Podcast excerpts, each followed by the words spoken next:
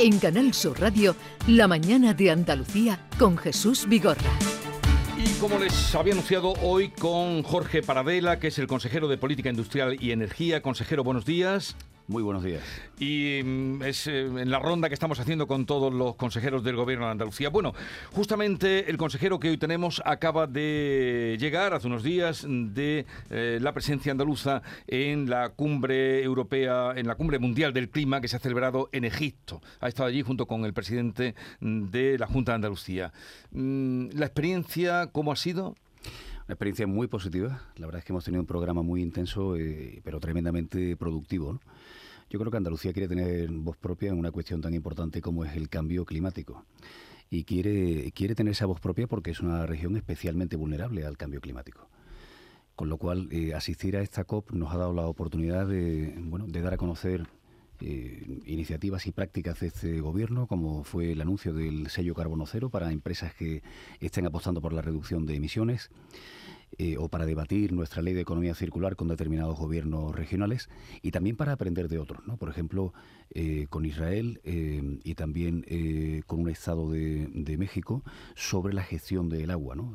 todos sabemos que la, preocupación por la sequía y por la escasez de agua es, es un asunto fundamental en este gobierno, así como compartir también prácticas en el despliegue de, energías renovables, en conjunto productivo para, bueno, pues para afirmar eh, esa voz propia que queremos tener es una cuestión fundamental y también para aprender e intercambiar experiencias con otros. ¿no? Mm.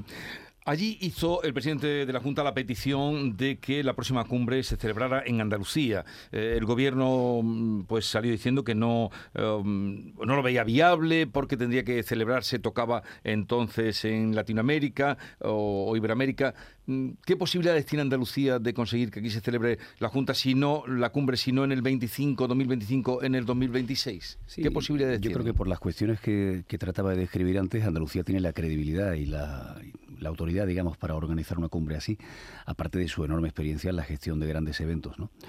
Y, eso es lo que trasladó el presidente Juanma Moreno al, presidente Sánchez, ¿no? la, voluntad de, de, Andalucía de acoger la siguiente cumbre disponible. Si, si el gobierno central piensa que la COP30, que sería en 2025, no corresponde, pues no pasa nada, pues esperamos a la, a la siguiente, pero sí que pensamos que eh, Andalucía sería un destino eh, bueno eh, inmejorable para celebrar una cumbre de este tipo. O sea que tienen ustedes la firme decisión de pelear para que venga aquí la cumbre del clima, si no la del 25, la del 26, si no la del 27. Exacto, sin polemizar. Nosotros realmente analizando dónde se han celebrado las cumbres anteriores, llegamos a la conclusión de que no hay una rotación estricta de continentes, no, no la hay puede que exista algún tipo de costumbre, pero no hay, no hay, nada, no hay nada estricto en cuanto a ahora toca tal continente y el año siguiente tal otro. ¿no? Entonces lo fundamental es eh, bueno, ser capaces de asumir ¿eh? la organización de esta cumbre aquí, si no puede ser la que habíamos solicitado, oye, la siguiente, ¿eh? Eh, cuanto antes mejor. ¿no? Bueno, justamente ayer eh, salió un documento de su consejería donde se daba cuenta de que la Junta incrementa en 102 millones las, las ayudas al autoconsumo para dar respuesta a la demanda de ciudadanos y empresas.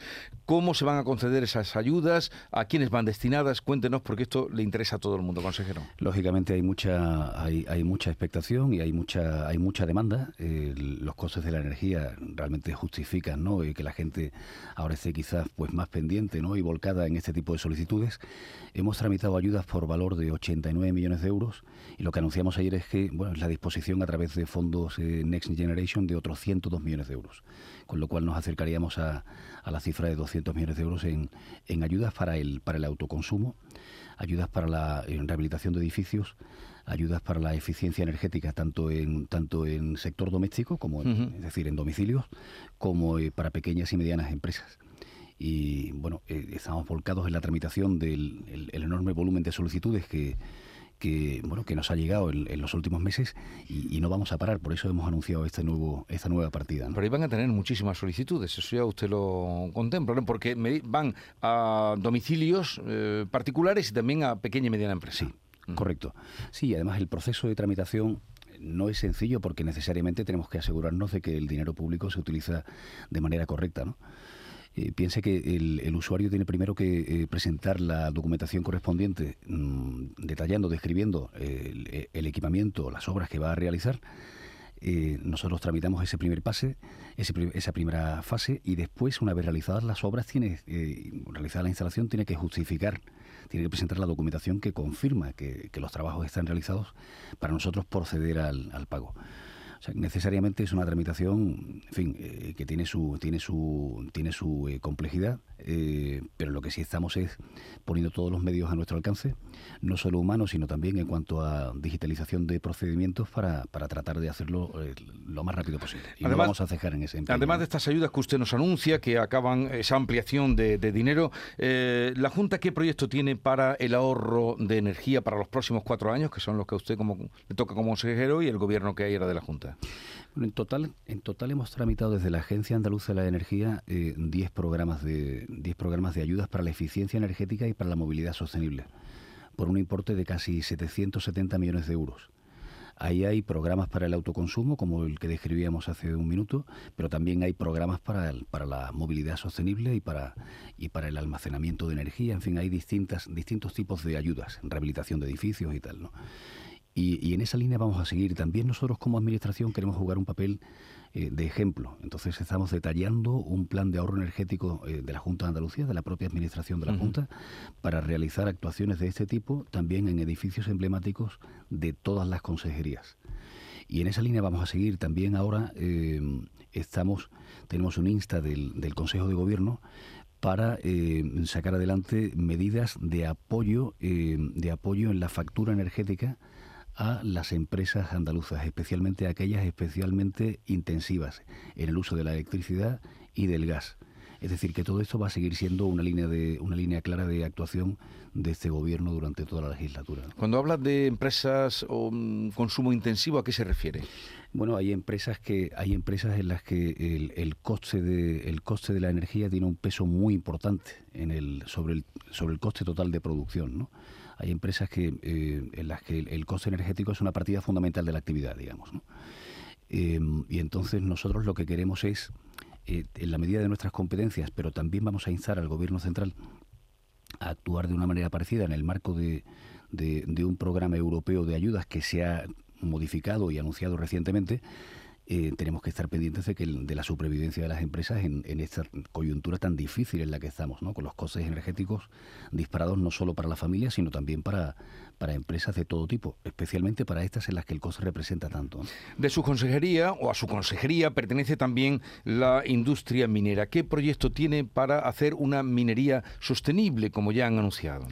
La minería, eh, la minería es una actividad hoy día que poco tiene que ver con la que tenemos en, mente ¿no? del pasado. ¿no? Realmente la minería hoy día es una actividad esencialmente eh, respetuosa con el medio ambiente y es también una actividad que tiene la seguridad de sus trabajadores y trabajadoras como absoluta prioridad. ¿no? Nosotros tenemos eh, la sana ambición de contribuir al, desarrollo de esa minería nos vemos capaces de, de, ayudar a crecer al sector al menos, al menos un 20% en esos cuatro años porque, conectando con lo anterior, la transición energética, el despliegue de las energías renovables y de las nuevas formas de movilidad requieren una cantidad muy importante de minerales y materias primas en los que Andalucía está especialmente bien posicionado.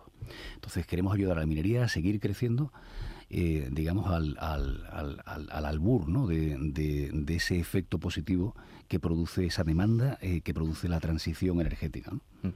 En Analcoyer van a dar entrada a las peticiones que hay, me dice el alcalde, que siempre cuando hablo, cuando hablo con él pide de los proyectos que hay para desarrollar en Analcoyer, o se lo tienen que pensar o qué van a hacer. ¿Te refieres a la reapertura? A la reapertura de, la mina. Estuve reunido con él hace, hace apenas un par de semanas. Lógicamente, eh, la reapertura de la mina es algo que la comarca espera como agua de mayo, es lógico, ¿no? Porque cambiaría la realidad de, la comarca al completo, ¿no? La mina está cerrada desde el año 98, como todos recordamos, ¿no? Lo que le aseguré, eh, bueno, mm, digamos de manera fehaciente, ¿no? Basándome en el conocimiento que tengo de la tramitación de todo el proceso administrativo, y con mi equipo, con el secretario general de Industria y Minas, conmigo en la sala y también con el director general de Minas, es que es cuestión de pocos meses, es cuestión de pocos meses que seamos capaces de, tramitar o de finalizar el proceso de, permisos. ¿no? Pero ¿hay viabilidad para esa la reapertura de esa mina? Pensamos que sí. Pensamos que sí. ¿O va a estar pendiente de los, esos estudios que están haciendo? No, hay que, hay que, el trámite próximo es el de la, la, conocida como autorización ambiental unificada. Es un trámite complejo porque bueno, eh, incluye elementos tan importantes como el, bueno, la admisibilidad de vertidos, ¿no? Es decir, qué, vertidos qué vertidos mm, ponemos de extraemos de la mina una vez finalizada la, la actividad propiamente minera, ¿no? Eh, los parámetros técnicos son muy exigentes, eh, mucho más exigentes que lo que existía hace décadas, precisamente para preservar el medio ambiente.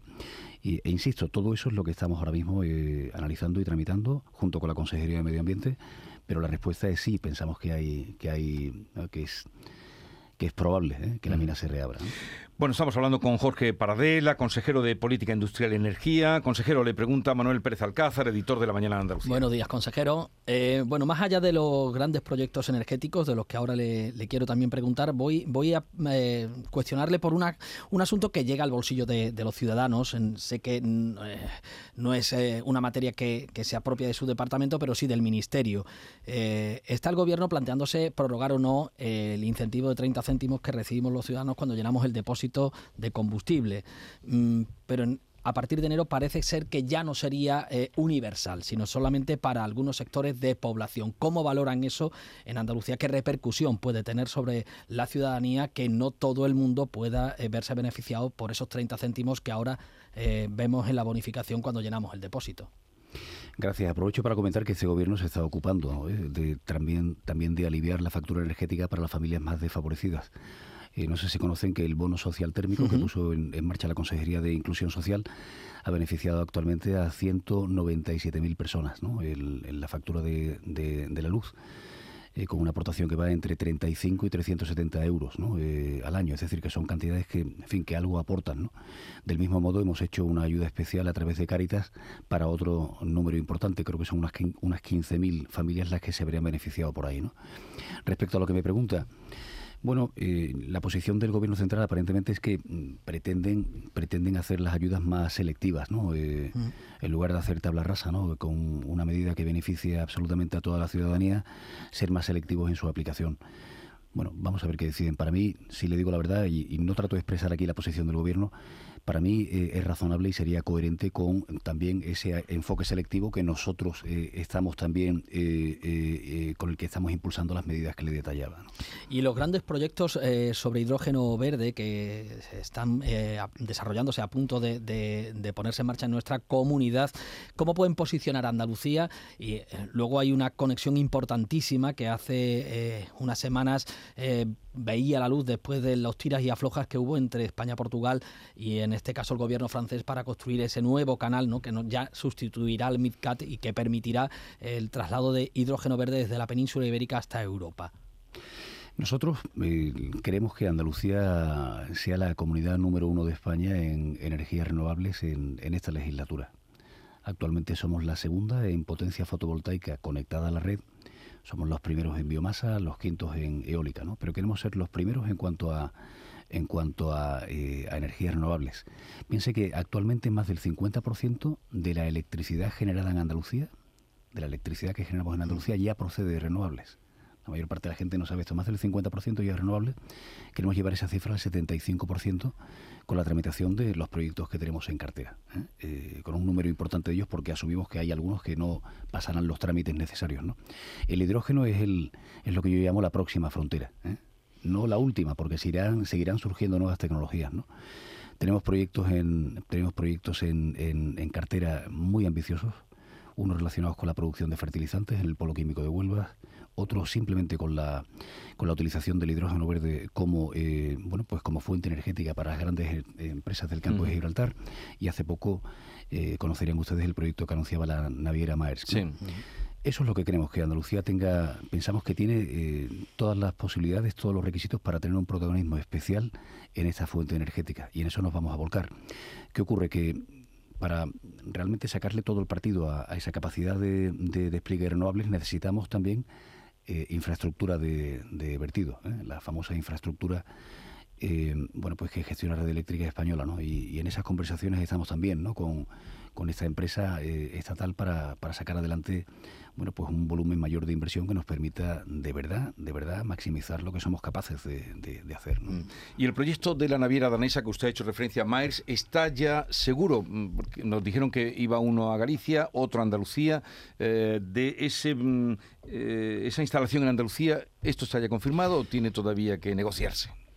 Se va a hacer en Andalucía se va a hacer en Andalucía. ¿Y dónde el proyecto básico detallado va a estar, eh, va a estar disponible por parte de la empresa a mediados del 23, en junio o julio del 23. Queda mucho por detallar, pero eh, en la conversación que tuvimos el que tuve acompañando al presidente eh, con ellos, quedó claro que Andalucía es eh, para ellos el lugar de ubicación preferente. ¿Y dónde va a ser? No podemos aún, hay unos trámites administrativos que realizar. No podemos aún afirmar, no podemos aún afirmar dónde y además será una decisión empresarial en todo caso. ¿Será en Andalucía? será en Andalucía será en Andalucía. Para el año 23, dice usted que se verá algo ya. Claro, son proyectos muy complejos. Aquí estamos hablando de, de una de generación de hidrógeno verde con un volumen eh, realmente extraordinario para ser capaces de eh, producir eh, metanol verde, que sería el combustible que utilizarían los buques, que es un combustible libre de emisiones. ¿no? Em, y Andalucía reúne los, los requisitos, como decíamos, para alojar un proyecto así eh, pero son proyectos complejos. En junio lo que quieren es tener el, diseño el diseño básico, que en realidad quiere decir el diseño detallado, ¿no? en el lenguaje de, de ingenieros. ¿no? Eh, eh, eh, consejero, por lo que por lo que explica, las conducciones son importantísimas para esa capacidad que tiene Andalucía de generar energía verde, energía limpia. recientemente inauguraban también una instalación que conectaba las provincias de Almería y de Granada en el interior, una zona que estaba especialmente desprovista de este tipo de redes para conducir la energía y que preveían la posibilidad de que atrajera importantes inversiones. ¿Tienen ya alguna sobre el papel que pueda fructificar en en breve. Sí, eh, cuando uno mira el, mapa de infraestructuras de transporte eléctrico de Andalucía, eh, lo que llama la atención es un mapa parecido al de carreteras, pero donde las, donde las líneas gruesas, los trazos gruesos, indican las líneas de alta potencia de 400 kilovoltios y las verdes las líneas de menor potencia de 220 kilovoltios. ¿Qué ocurre? Que en Andalucía Oriental hay un gran vacío. Ese es el gran problema al que nos enfrentamos. O sea, la, red está suficientemente dotada o mallada, como dicen en el, en el lenguaje del sector, eh, en Andalucía Occidental. Bueno, nunca es suficiente, pero digamos que ahí está relativamente bien cubierta. En cambio, en Andalucía Oriental hay un vacío enorme. El tramo que, el tramo que, inauguraron el, el, presidente Sánchez y el presidente Juanma Moreno hace apenas 15 o 20 días es el de Caparacena a Baza, pero aún queda un tramo importante que iría de Baza hasta La Ribina, en Almería. Queda un tramo casi de la misma longitud por, por, desarrollar. Y bueno, la voluntad que había allí por parte de todos los presentes, incluida la compañía Red Eléctrica Española, que es quien dirige esos trabajos, desde hacerlo en un plazo mucho más ágil que el anterior. Eh, eso, eso va a traer inversión. Hay proyectos ya en cartera en la unidad aceleradora que están pendientes de eh, si se cuenta o no con la, con, la potencia necesaria para desplegarlos. Luego la respuesta es sí. Usted viene de la empresa privada, eh, de ser cargos importantes en la empresa privada, que siempre está quejosa en la burocracia y la tramitación. Hay un proyecto, una idea de este gobierno al que usted pertenece, de hacer o ejercer la simplificación administrativa. ¿Eso se nota ya? Bueno, el, realmente cuando yo llevo aquí poco tiempo, por tanto veo estas cuestiones todavía con enorme frescura. ¿no? Yo creo que se han agilizado trámites, se han digitalizado trámites, pero aún no es suficiente. ¿eh? O sea, yo viniendo de la empresa privada encuentro que todavía hay un, punto de exceso de burocracia en, muchos trámites. Eh, pero me aseguran mis compañeros que en comparación con lo que había anteriormente se ha mejorado. Bien, estamos a punto de sacar un nuevo decreto de simplificación administrativa eh, es una de las prioridades del consejero de presidencia. Eh, yo creo que es probablemente su línea de trabajo eh, de mayor impacto en, la actualidad. Él además está al frente de la Agencia Digital de Andalucía y se están robotizando y digitalizando procesos, bueno, y además construyendo, digamos, el diseño sobre el input que damos las consejerías. Es decir, que desde la mía hemos dicho los trámites que queremos acelerar son X, Y, Z, ¿no? Y, bueno, confío en que esa, en que esa agilidad va a ser más patente, va a ser más patente eh, bueno, pues en los próximos tiempos. En el año 23-24 creo que debemos ver eh, algo más tangible en cuanto a la celeridad de proceso. O sea que entiende usted que se debe todavía apretar más para lograr esa simplificación administrativa. Eh, creo que del gobierno es el único que viene de la empresa privada, usted, del, actual gobierno.